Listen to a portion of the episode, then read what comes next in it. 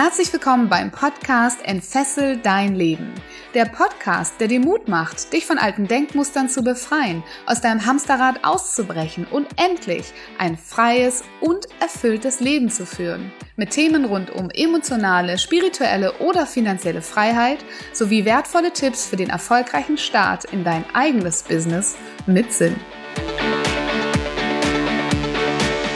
Wahre Transformation erreichst du mit Liebe und mit Demut. Dennis Schanweber ist ein bekannter Coach und Trainer in Deutschland und er wünscht sich eines, dass wir mehr in die Tiefe gehen. Wie wir das erreichen können und wie er es geschafft hat, darüber sprechen wir in dieser Podcast-Folge. Ich wünsche dir unglaublich viel Inspiration und ich hoffe, du spürst die tolle Energie und die Tiefe, die Dennis mit in dieses Interview bringt.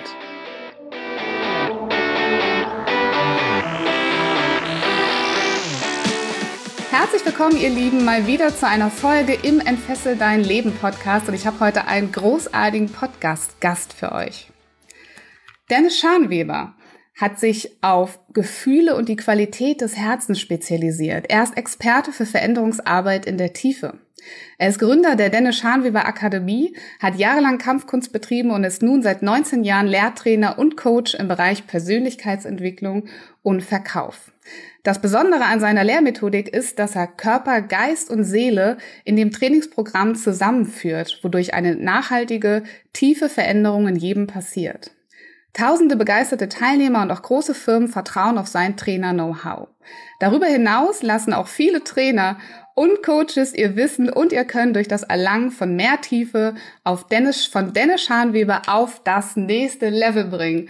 Herzlich willkommen, Dennis. Ich freue mich so sehr, dass du heute bei uns im Podcast zu Gast bist. Ja, sehr gerne. Einen wunderschönen guten Tag, ja. Danke für deine Zeit und wir haben schon ein bisschen gesprochen auch, woher wir uns so kennen und ich habe eins gesagt, für mich bist du einer der fesselfreisten, ja, Trainer und Speaker, die ich so auf dem Markt kenne und gesehen habe auf einer Bühne und ich erkläre auch gleich warum. Aber erstmal die erste Frage an dich. Was bedeutet denn für dich, fesselfrei zu sein? Ja, nicht, an, äh, nicht ähm, sag mal, ähm, wie sagt man? Fesselfrei bedeutet für mich, ähm, frei entscheiden zu können, was ich in meinem Leben will.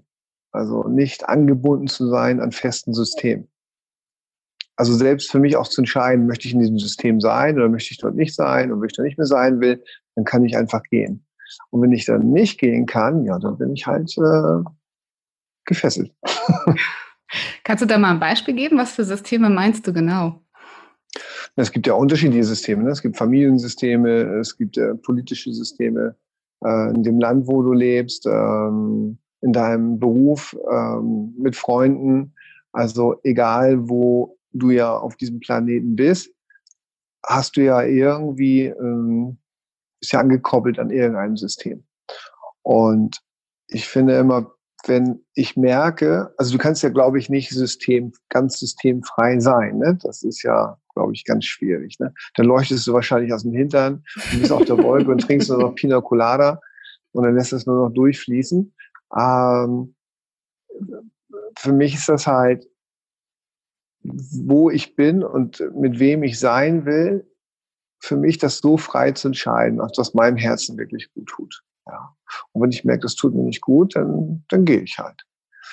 Und ich glaube, wir haben natürlich den Vorteil, dass wir auf diesem Teil des Planeten leben, dass wir gehen können. Ja, das würden dir wahrscheinlich äh, äh, in einem anderen Land äh, wird das nicht funktionieren. Ja, Korea zum Beispiel, ne, wenn du mhm. dort auf der anderen Seite bist, kannst du nicht sagen, ich hau einfach mal ab. Ne?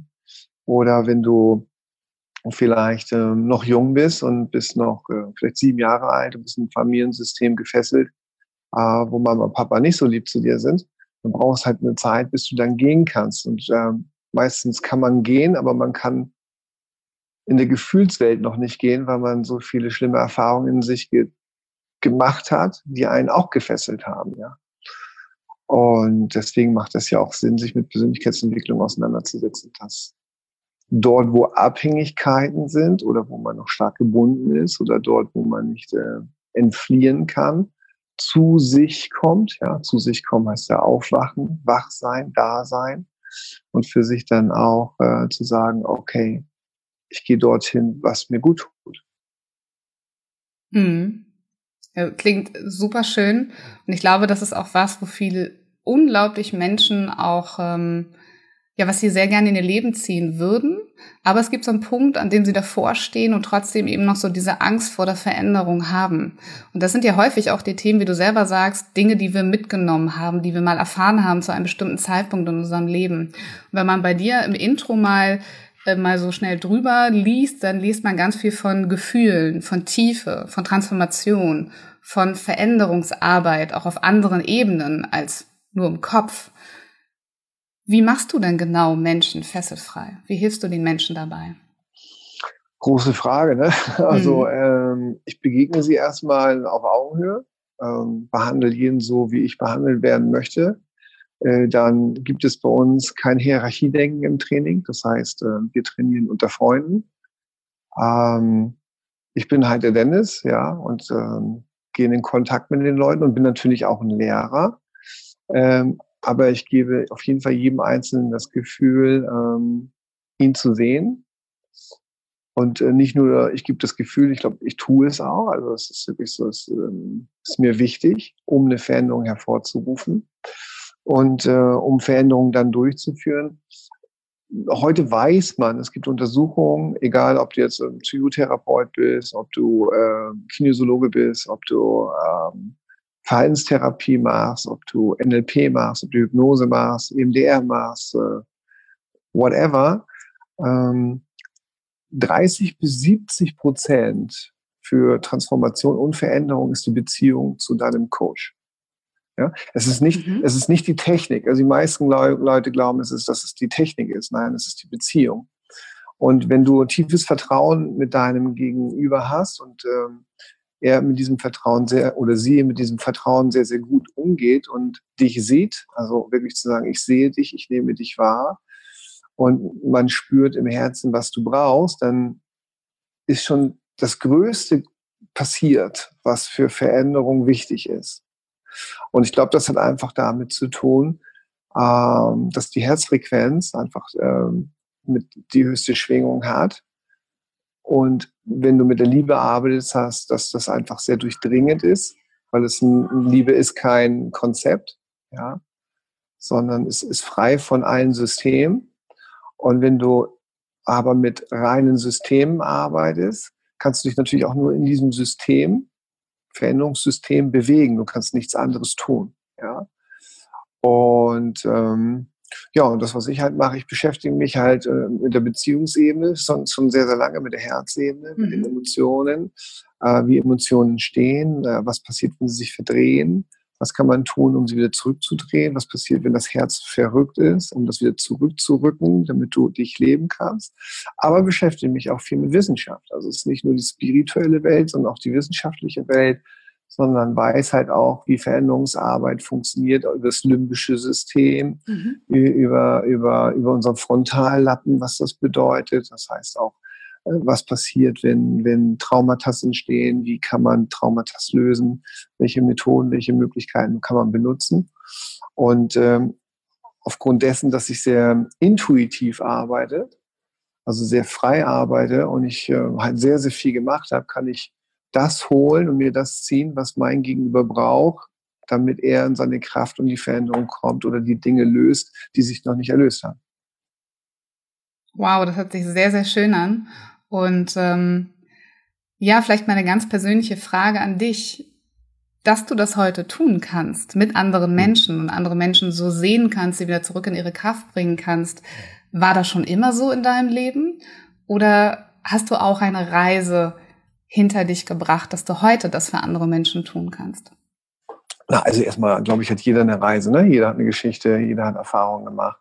Der eine äh, in der Intensität äh, schlimmer und der andere von Intensität leichter. Man kann, glaube ich, auch hier von Intensitäten sprechen. Also, ähm, weil eine Erfahrung, die für den einen schlimm ist und für den anderen nicht so schlimm ist, der es von außen betrachtet, kann das nicht so Schlimme viel, viel schlimmer sein als für den, wo das schlimm mhm. ist. Also es ist immer, wie ist die Intensität? Also ähm, junge Menschen heute, die vielleicht nicht das neueste Handy bekommen, ja, für die kann das fast so schlimm sein, äh, als wenn sie irgendwie eine schlimme Erfahrung gemacht haben, ja, mhm. weil die Gefühlswelt von der Intensität mit einem was macht. Und ähm, so kann halt äh, Liebeskummer, ja, ähm, kann fast so schlimm sein wie von der Intensität einer Vergewaltigung, obwohl das zwei ganz unterschiedliche Dinge sind. Ähm, aber die, die Gefühle und die Welt, die wir äh, bewerten und die was mit uns macht und die uns äh, entweder Angst macht oder äh, wütend macht oder traurig macht oder frei macht sogar, ähm, das ist halt unterschiedlich von der Intensität. Also wenn Menschen bei mir sind, gucke ich mir immer das Thema an, gucke mir die Qualität dahinter an und gucke mir die Intensität an. Mhm. Ja, und dann arbeite ich mit den Energien und nicht mehr mit den Worten. Das ist verständlich. Ja, aber jetzt wird's richtig spannend. Was heißt, du arbeitest mit den Energien? Was genau machst du da? Von welchen Energien sprichst du? Äh, das sind auch unterschiedliche Ebenen. Ne? Es gibt die Energie der Sprache, die Energie äh, deiner Emotionen und ähm, dann gibt es halt die, gibt's halt die Liebe. Mhm. Ja. Mm. Die Sprache ist uns gegeben worden, damit wir uns natürlich das, was wir in uns fühlen, zum, nach außen hin ähm, sagen können, ja, damit wir uns äh, erklären können oder damit wir uns darüber ausdrücken können. Aber Ausdruck bekommst du in der Sprache nur über deine Emotionen. Also Emotionen sind dir gegeben worden, damit wir uns auch da ausdrücken können. Emotionen sind nicht gut und nicht schlecht. Emotionen sind einfach nur. Mhm. Und jede, wirklich jede Emotion, auch wenn einer sagen muss, nee, doch jede, wirklich jede Emotion, die wir haben, die hat äh, etwas Gutes für uns. Ja, das ist halt äh, wichtig. Ne? Also wenn du selbst sagst, ein Ekel, wozu ist ein Ekel gut? Ja, der schützt uns natürlich vor Vergiftung. Ja. Mhm. Ähm, Angst schützt uns davor, dass wenn Windstärke 28 draußen ist, dass wir nicht rausgehen. Ja. Und Wut ist halt wichtig, um auch zu sagen, hier Stopp. Ja, und äh, so geht's nicht weiter. Wenn die sich aber verdrehen und äh, die nicht nur kurz zum Ausdruck benutzt werden, sondern anfangen, dich zu leben, und dich übernehmen, ähm, dann ähm, kannst du dich nicht mehr aus dem Herzen frei leben und lieben und bewegen, so wie du es dich und andere bewegen möchtest. Und da muss man sich halt das angucken. Ähm, hast du diesen, hast du die Emotion als Maltuschkasten, um die bunten schönen Bilder zu malen in deinem Leben, wo alle Schattierungen dazu gehören?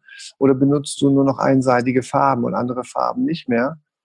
Und gibst dir dadurch nicht die Möglichkeit, ähm, ein farbenfrohes frohes Leben zu leben. Und dann gucke ich halt, woher kommt das, wodurch ist das entstanden, durch welche Situation ist das entstanden. Und ähm, die Situationen, die meistens passiert sind, ähm, die muss man einfach nur wahrhaft wahrnehmen und nicht wegschauen und hinschauen und all diese Emotionen, die dort sind, an den richtigen Platz wieder bringen. Also an meinem richtigen Platz oder an den richtigen Platz meines Gegenübers bringen. Also wenn meine Spiegelneurone Dinge aufgenommen haben von Schmerz, die dein Schmerz waren, ist das ja nicht meins, das ist ja deins, dann gebe ich dir das wieder zurück. Geht ein bisschen tief, weil man natürlich da auch nochmal ganz anders hinschaut, ja.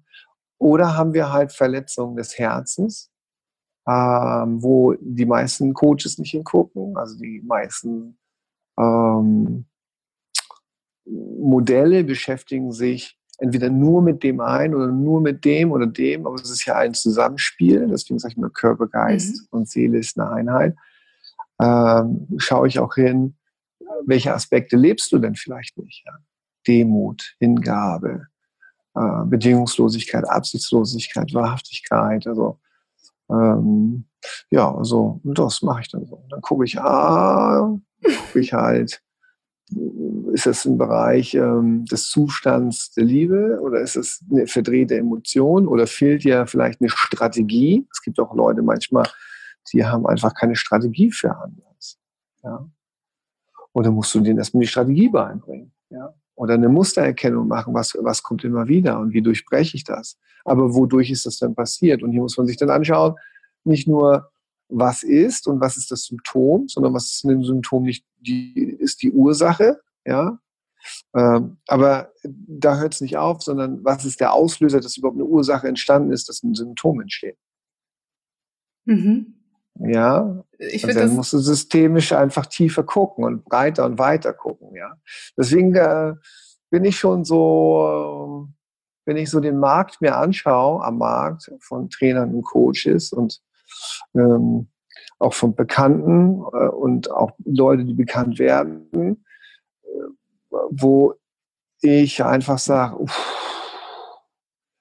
das fühlt sich einfach nicht gut an, weil ich merke halt, dass viele sehr, sehr stark im Außen ausgebildet worden sind, aber nicht im Inneren. Und ähm, was ich das Gefühl habe, auch, dass viel, viel Narzissmus da draußen rumrennt. Ja, es geht um die Bühne, es geht ums Gesehenwerden, es geht um das Große und, und dann wird auch damit geworben, wem man geholfen hat, wie man geholfen hat. Und, und dann sehe ich halt, wie viele Leute auch groß auf der Bühne mit anderen arbeiten, in der Tiefe keine Veränderungen machen, aber die, die auf der Bühne sind, sagen, ja, das hat sich verändert, aber nur, weil die Masse die Wirkung sehen will oder derjenige die Wirkung sehen will, aber in der Tiefe gar keine ähm, Heilung des Herzens entstanden ist, sondern es wurde nur wieder was drum gebaut, ja, ein neues Gerüst gebaut von äh, so ist es besser. Und ich würde mir einfach mehr wünschen, dass ähm, mehr Tiefe äh, in den Markt kommt und ähm, dafür stehe ich halt. Also ich werde auch jedem, der zu mir kommt, das gerne mitgeben, ja, und die Erfahrung, die ich habe, auch mitgeben und beschäftige mich immer wieder damit, ja. Also ich gehe auch immer wieder auf Seminare und beschäftige mich halt, äh, was macht das Gehirn, was macht das Herz, was macht, was macht der Körper, wie sind die Zusammenhänge, was sind Veränderungen, was passiert da, was passiert da und versuche Dinge neu zu entwickeln, noch freier zu entwickeln, anderen das beizubringen und viel Achtsamkeit und Aufmerksamkeit mitzugeben. Du hast gerade eine ganz schöne Hand, wir sehen das ja auch im Video und du hast eine ganz schöne Handbewegung gemacht. So, das heißt, mache ich so, ah, dann gucke ich mir das so an und dann gucke ich da so und dann spüre ich da so rein und dann merke ich das. Würdest du sagen, dass diese, du hast von ja auch mal von der Intuition gesprochen, die du benutzt, ne? dass diese Art und Weise, so tief mit den Menschen zu arbeiten und allein so unser Gespräch ging ja schon so tief jetzt von Anfang an. Also ich spüre die Tiefe bei dir ganz, ganz klar und ich kann mir das sehr gut vorstellen, wie du mit Menschen arbeitest. Würdest du sagen, das ist eine, eine Gabe, die man irgendwie mitbringt auf diese Welt oder kann man das lernen?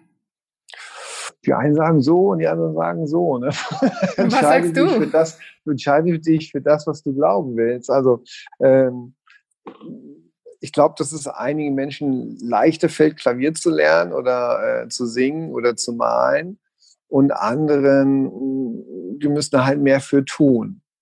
Und ich glaube, so wie andere Musik spielen können, habe ich halt die, die hm, Fähigkeit mitbekommen, spürig zu sein, ja, Systeme zu erkennen, ähm, sehr stark zu fühlen. Und aber ich glaube, das ist für jeden erlernbar. Also äh, die hohe Kunst des Fühlens und des Erkennens und des Wahrnehmens ist das Loslassen. Also du äh, annehmen von dem, was ist und das auch alles loslassen, weil mh, hm, wir sind oft gefangen in unserer Welt, wie wir das sehen wollen oder wie wir das fühlen wollen oder wie wir das gelernt haben, damit es in ein Schema X passt von dem Gelernten, damit ich es in ein Raster von Muster packen kann, damit es so funktioniert. Und all das musst du loslassen. Ja, und, ähm, und dafür brauchst du Kontakt. Und das kann halt Mama und Papa und Oma manchmal besser als die meisten Trainer. Ja, und ähm, weil die sind halt nur im Kontakt mit ihrer Technik oder nur im Kontakt mit dem, was sie an Wirkung erzielen wollen.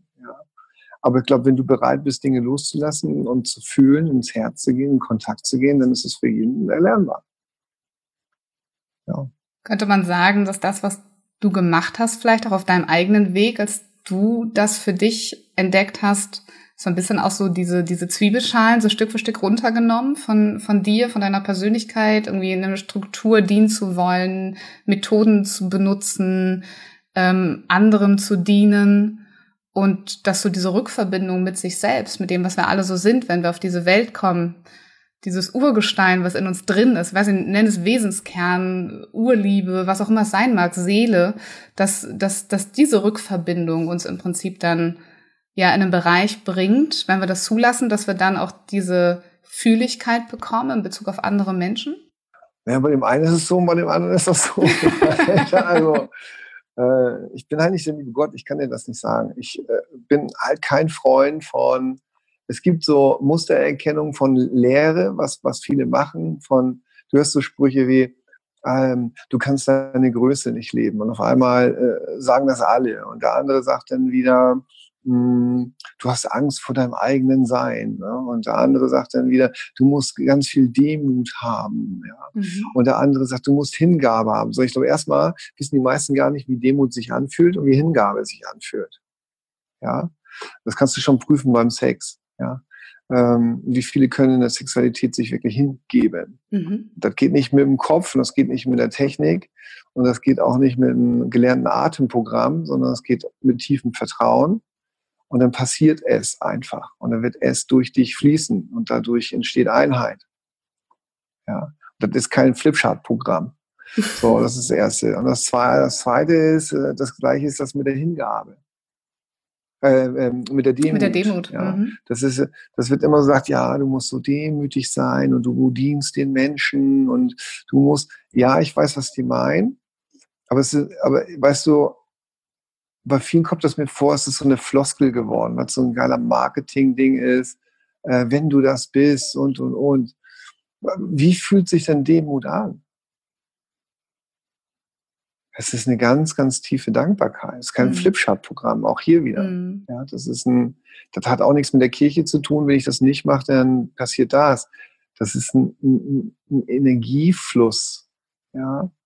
Und ich glaube, dass all diese Dinge, ob Hingabe, ob Demut, äh, immer verbunden ist auch mit einer tiefen Freude.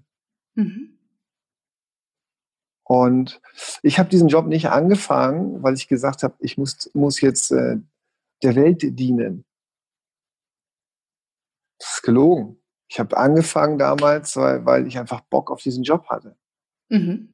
Ja, ich habe ich hab Karate angefangen oder Kung Fu damals nicht, um äh, tiefsten Demut vor diesem Kampfkunst zu haben. Ja, oder ich habe nicht angefangen, Fahrrad zu lernen, weil ich so eine tiefe Demut hatte vor dem Fahrrad. Ich wollte Fahrrad fahren lernen, weil es geil ist, wenn meine Kumpels Fahrrad gefahren sind und wir konnten in den Wald fahren und viel Freude miteinander haben.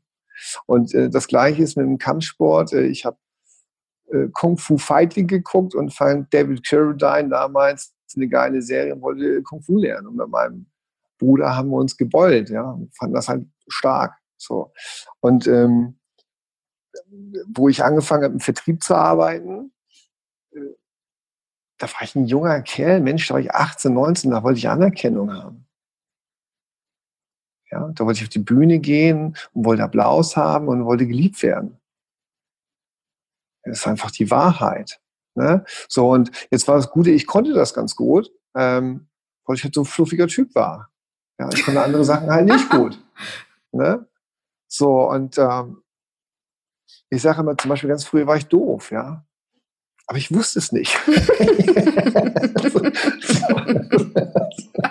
ja, Glück gehabt. So, das ist halt, ähm, hat sich dann entwickelt und dann habe ich gemerkt, das macht mir Freude. Und dann habe ich gemerkt, den Menschen macht das Freude. Und dann habe ich einen Beruf gemacht, erstmal ähm, habe als Makler gearbeitet, dann habe Häuser gebaut, was mir keine Freude gemacht hat. Und dann kam auch das Leben und hat mir dann gezeigt, ja, wenn du Dinge tust, was keine Freude macht, was nicht wahrhaft ist, Wahrhaftigkeit ist ein Aspekt der Liebe, dann gibt es ein paar in die Fresse. Was ist passiert?